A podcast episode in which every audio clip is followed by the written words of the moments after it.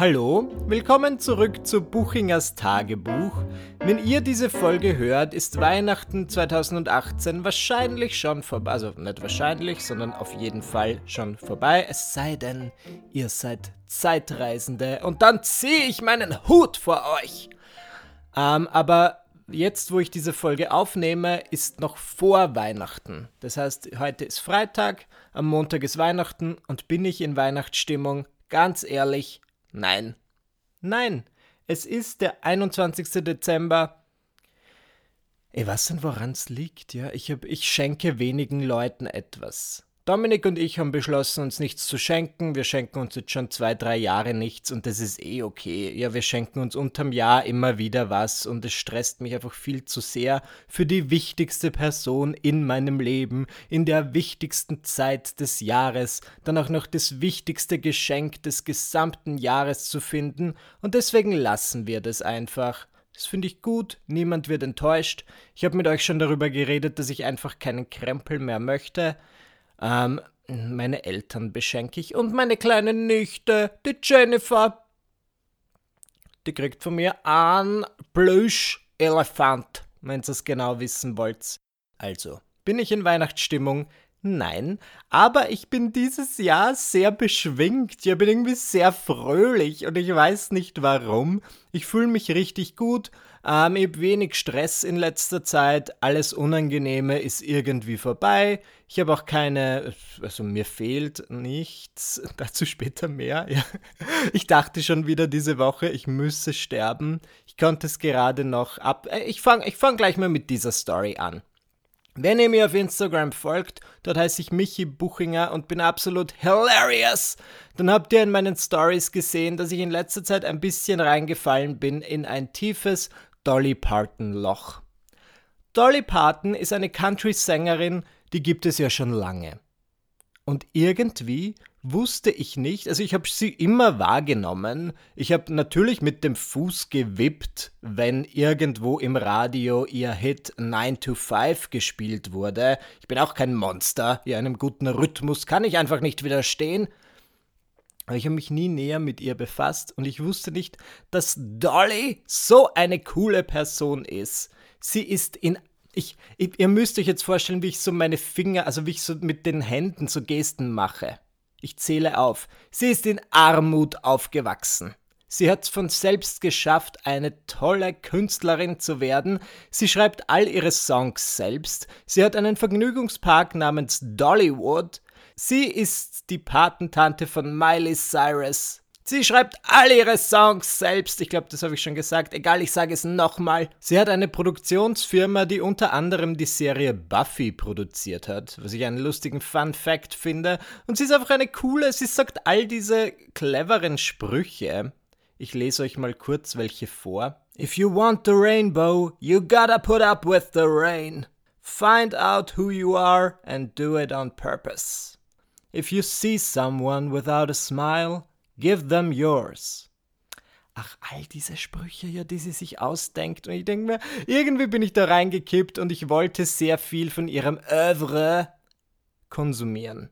Und einer, sie singt ja nicht nur, einer der bekanntesten Dolly Parton-Filme ist Magnolien aus Stahl.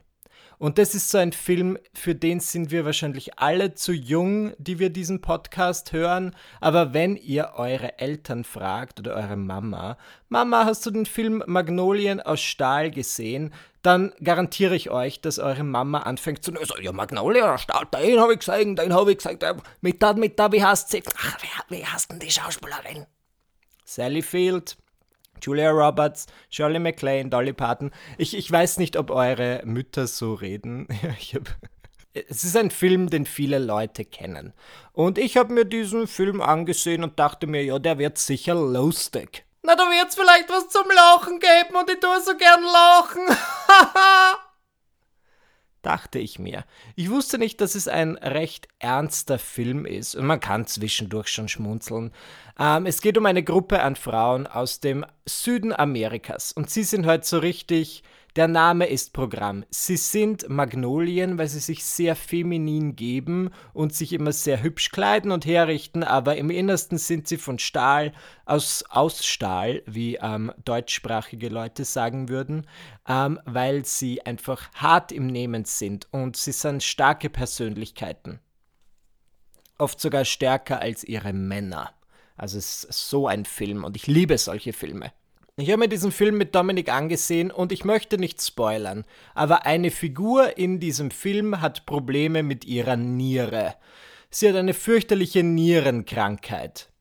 Und immer wenn ich in einem Film etwas sehe, eine, besonders wenn ich in einem Film eine Krankheit sehe, dann bin ich fest davon überzeugt, dass ich das auch habe. Und ich dachte mir so, oh mein Gott. Es war jetzt schon das dritte Mal in der Woche, dass ich irgendwas zum Thema Niere gehört habe. Ich war nämlich letztens wo und ich habe gesagt, oh, ich habe so kalte Füße. Und mein Gegenüber meinte, hm, das könnte bedeuten, dass es Probleme mit deiner Niere gibt. Dann habe ich im Moment so ein bisschen Probleme mit Akne. Deswegen ist es gut, dass ich Podcasts mache. Ihr könnt es nicht sehen. Aber so an meiner Schläfe habe ich nicht viele Pickel, aber doch einige. Und ich finde es eigenartig, weil Rest meiner, der Rest meiner Haut ist rein. Also habe ich gegoogelt, Pickel an der Schläfe. Was kam raus? Probleme mit der Niere. Dann schaue ich mir diesen Film an, Magnolien aus Stahl, und denke mir, das wird lustig, ich werde lachen. Denn ich liebe es zu lachen. und dann gibt es so eine Storyline über Nieren, und ich denke mir so, oh, das ist einfach ein Zeichen. Ich habe ein Problem mit meiner Niere. Und glaubt ihr, gibt es in diesem Film ein, ein Happy End?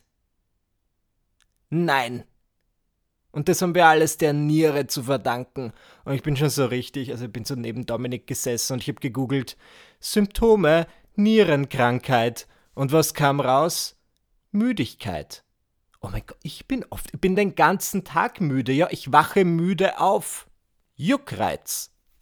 Ich, ich, ich habe ab und zu, einen, also ich habe meistens eigentlich einen Juckreiz. Ach, und all diese Dinge. Und ich dachte mir so, oh mein Gott, ich möchte nicht ausrasten. Der Film dauert noch eineinhalb Stunden, aber ich bin mir ziemlich sicher, dass ich eine Nierenkrankheit habe.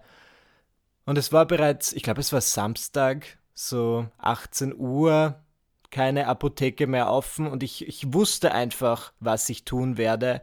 Ich bin zur nächsten Ab und ihr, müsst wissen, ich, ich sage das nicht ohne Grund. Ich habe mir 2015 dieses Selbstexperiment gemacht ähm, wo ich eine Woche zu allem Ja gesagt habe. Und ich war beim CrossFit und ich habe mich überanstrengt. So sehr, dass ich eine Rhabdomyolyse hatte und das bedeutet Muskelzerfall.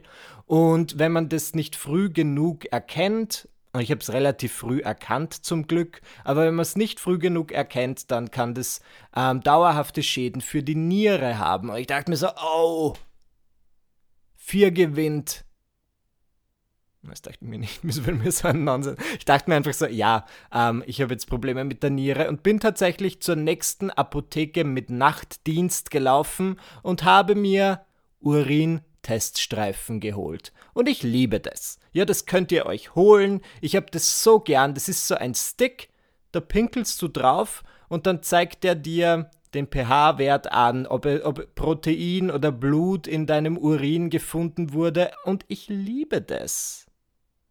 Ich wünschte, mehr Fragen des Lebens würden sich beantworten, indem man einfach auf Dinge draufpinkelt.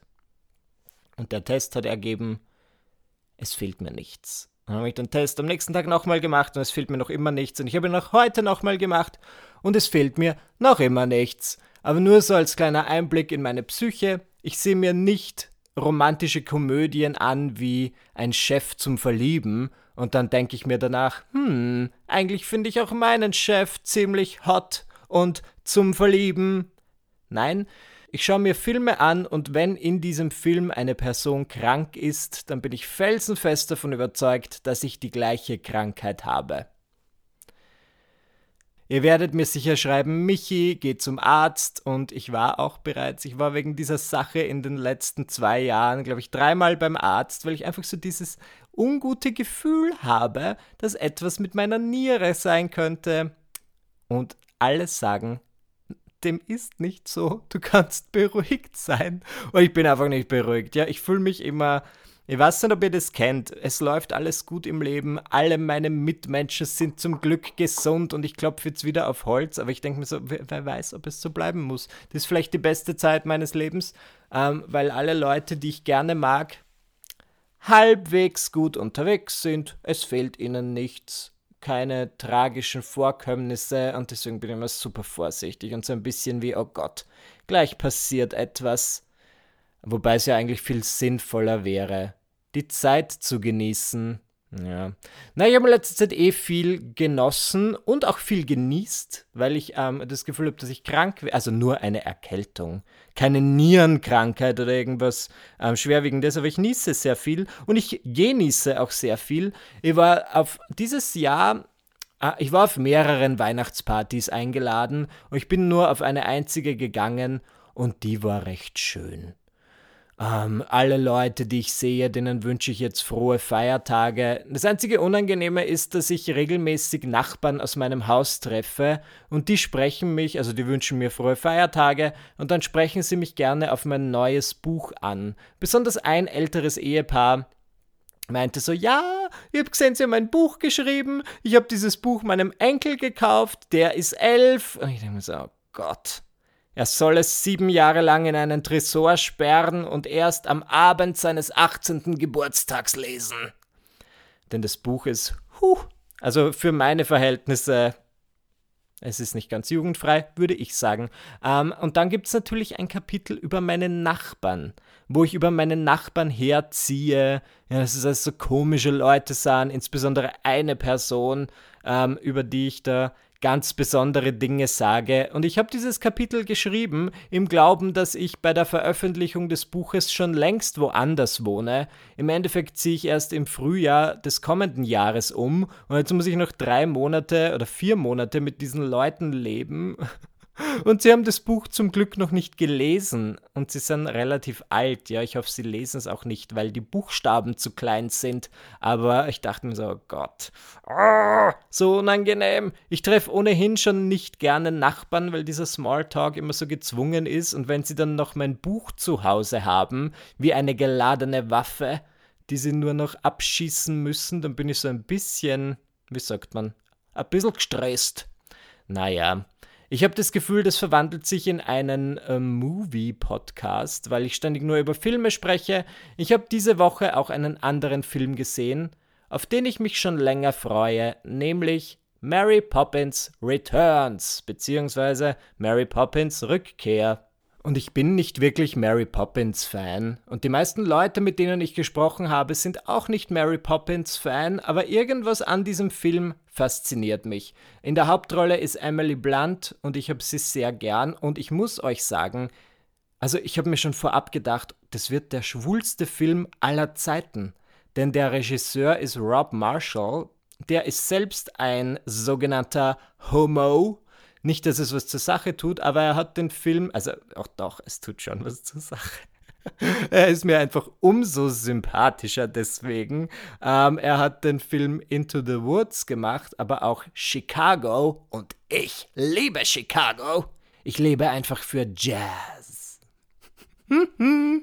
und ähm, die Musik im Film ist von Mark Shaman und das ist ein Komponist, der ist auch verantwortlich für die Songs aus dem Musical Hairspray, ähm, ganz viele Filme. Er hat auch bei Sister Act quasi die ähm, Musikstücke neu arrangiert und ich wusste schon vor dem Reingehen, okay, das wird der schwulste Film aller Zeiten, ein richtiges Homo-Palooza. Und er hat auch nicht enttäuscht. Also, ich muss sagen, mein Kritikpunkt ist, dass es wie ein Episodenfilm ist. Aber ich glaube, so war der, der, der letzte Mary Poppins Film auch. Ja, die Mary Poppins und die Banks Kids, also die Kinder aus der Banks Familie, torkeln einfach von einem Szenario ins nächste und es gibt nicht wirklich, also es gibt schon eine Handlung, aber die ist sehr dünn. Und es ist so ein bisschen wie der kleine Prinz. Sie haben so eine Station nach der nächsten und sie singen sehr viel. Und diese Songs, ich sage es euch, Also wenn ihr gute Laune wollt, vielleicht seid ihr auch nicht so wie ich. Ja, vielleicht macht euch das neue Kanye West Album gute Laune. Okay. I don't, ich meine, schön für euch. Ähm, bei mir, mich, mir macht der Soundtrack von Mary Poppins Returns sehr gute Laune. Den sind einfach all diese Songs, die jetzt schon so klingen, als wären sie absolute Klassiker. Der beste Track, meiner Meinung nach, ist ein Song übers Lesen oder über, ja, über Bücher namens A Cover is Not the Book. Soll ich den Song für euch singen? Also ich kann ich wirklich. Okay. The cover is not the book, so open it up and take a look. ja, so geht dieser. Also Emily Blunt singt es ein klein bisschen schöner. Und es ist einfach, ich weiß nicht, das ist ein richtiger Ohrwurm meiner Meinung nach. Das pusht all meine Homo-Buttons. Der Film per se war gut. Ich werde ihn euch nicht spoilern. Dominik ist neben einer Person im Kino gesessen, die fand alles in diesem Film wahnsinnig lustig. Die Banks Children sagen, Oh please, Mary Poppins, can I get a glass of water? Und der Typ neben Dominik so. oh. Und es war überhaupt nicht lustig, es war null lustig. Ich mag sie. Diese Mary Poppins ist ein bisschen bitchiger als die alte, ja, und sie sagt ständig so Dinge. Sie ist so ein bisschen selbstverliebt. Und es gibt so eine dieser typischen Szenen, wo die Kinder sagen: Oh, please, Mary Poppins, will you sing us a song? Und Mary Poppins sagt: No, no, I couldn't possibly. Und dann sagen die Kinder, oh please, just one song. Und sie sagt, no, no, no, I haven't sung in years. Und dann fängt sie sofort zu singen an, weil sie es liebt zu singen. Also man muss den Film gesehen haben. Ich kann es jetzt auch nicht. Ich versuche ständig den ganzen Film für euch nachzuspielen. Er war ein bisschen zu lang. Das werde ich sagen. Zu lang. Ich musste so dringend aufs Klo. Ja, seht ihn euch einfach an. Ich möchte nichts sagen. Ich gebe diesem Film 4 von 5 Michi-Punkten. Der Film hat jetzt meiner Weihnachtslaune auch nicht unbedingt geholfen, weil es kein Weihnachtsfilm ist. Der einzige Moment, wo ich wirklich, also Dominik und ich haben eine kleine Weihnachtstradition. Wir machen eine Weihnachtskarte. Und das Ganze hat angefangen, ich glaube im Jahr 2015. Da waren wir so ein Jahr zusammen. Also wir, unser Jahrestag ist im Januar. Im Jänner, wie wir hier in Österreich sagen. Im Jahr darauf, im Jahr 2015, haben wir unsere erste Weihnachtskarte gemacht und die war schön. Da sind wir zu zweit zu sehen. Im Jahr darauf, im Jahr 2016, haben wir auch eine Weihnachtskarte gemacht und all ihre Empfänger sagten, oh. Im Jahr 2017 waren wir leider ein bisschen zu gestresst. Ja, diese Weihnachtskarten brauchen Zeit. Ähm, wir haben, hatten diese Zeit nicht wirklich und dann kam einfach keine Weihnachtskarte. Und die Leute waren schon besorgt und sie meinten, sind Michi und Dominik noch zusammen? Sind sie noch zusammen? Sie sind beide so attraktiv. Vielleicht haben sie neue Partner. Ich weiß es nicht, was die Leute, ich mutmaße nur, was sie gesagt haben, aber so stelle ich es mir vor. Und wir haben keine Weihnachtskarte verschickt. Wop, wop. In diesem Jahr, Jahr 2018, ist die Weihnachtskarte zurück. Mm. Und ich liebe es. Allerdings, aus Zeitmangel und weil wir uns nicht auf eine kreative Richtung einigen konnten, haben wir für unser Weihnachtskartenmotiv ein ein Jahre, wir haben ein Bild von uns, das schon ein Jahr alt ist, wiederverwendet.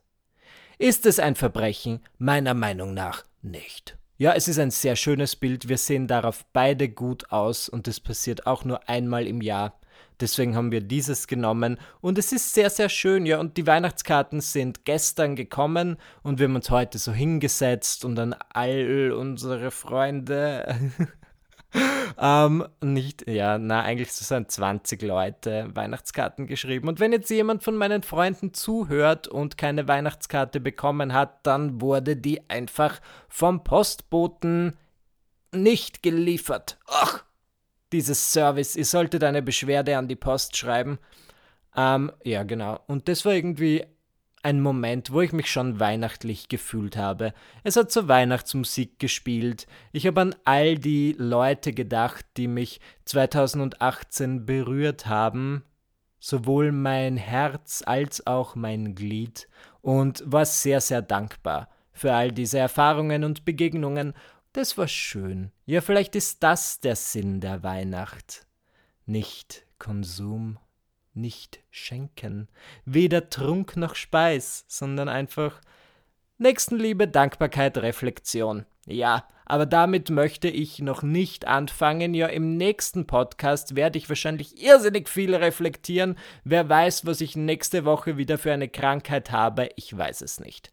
Ähm, ich hoffe, ihr euch geht's gut. Ja, ich hoffe, ihr verbringt irgendwie einen schönen, eine schöne Zeit in der ihr euch nicht stressen müsst, sei es bei eurer Familie oder nicht bei eurer Familie. Viele Leute verstehen sich nicht mit ihrer Familie und auch das ist okay. Ja, man kann Weihnachten, ich finde es auch nicht tragisch, wenn man Weihnachten alleine feiert. Unter uns, es wäre mein, es ist mein größter Traum, Weihnachten alleine zu feiern. Ich liebe meine Familie, alle sind sehr nett, aber es ist einfach jedes Jahr sehr, sehr ähnlich. Ich meine, gut, jetzt habe ich eine kleine Nichte, die bringt so ein bisschen frischen Wind rein und wir denken uns so, huh, okay, ah, sie ist cute, achten wir alle auf sie. Und das finde ich super, ja, das genieße ich wirklich sehr. Und es ist natürlich was Schönes, Weihnachten nochmal durch die Augen eines Kindes zu sehen, und gleichzeitig wäre ich einfach gerne mal auf einer Kreuzfahrt durch die Karibik am 24. Dezember. Ich verstehe es, ich verstehe jede Person, die irgendwie sagt, okay, man findet es ja wirklich nicht traurig, wenn man alleine ist. Aber ich finde es auch schön, wenn man in einer Gruppe ist, ja jeder whatever floats your boat. In diesem Sinne wünsche ich euch frohe Festtage, einen guten Rutsch ins neue Jahr, bitte rutscht's nicht aus, gell? Und wir hören uns dann im nächsten Podcast. Ciao!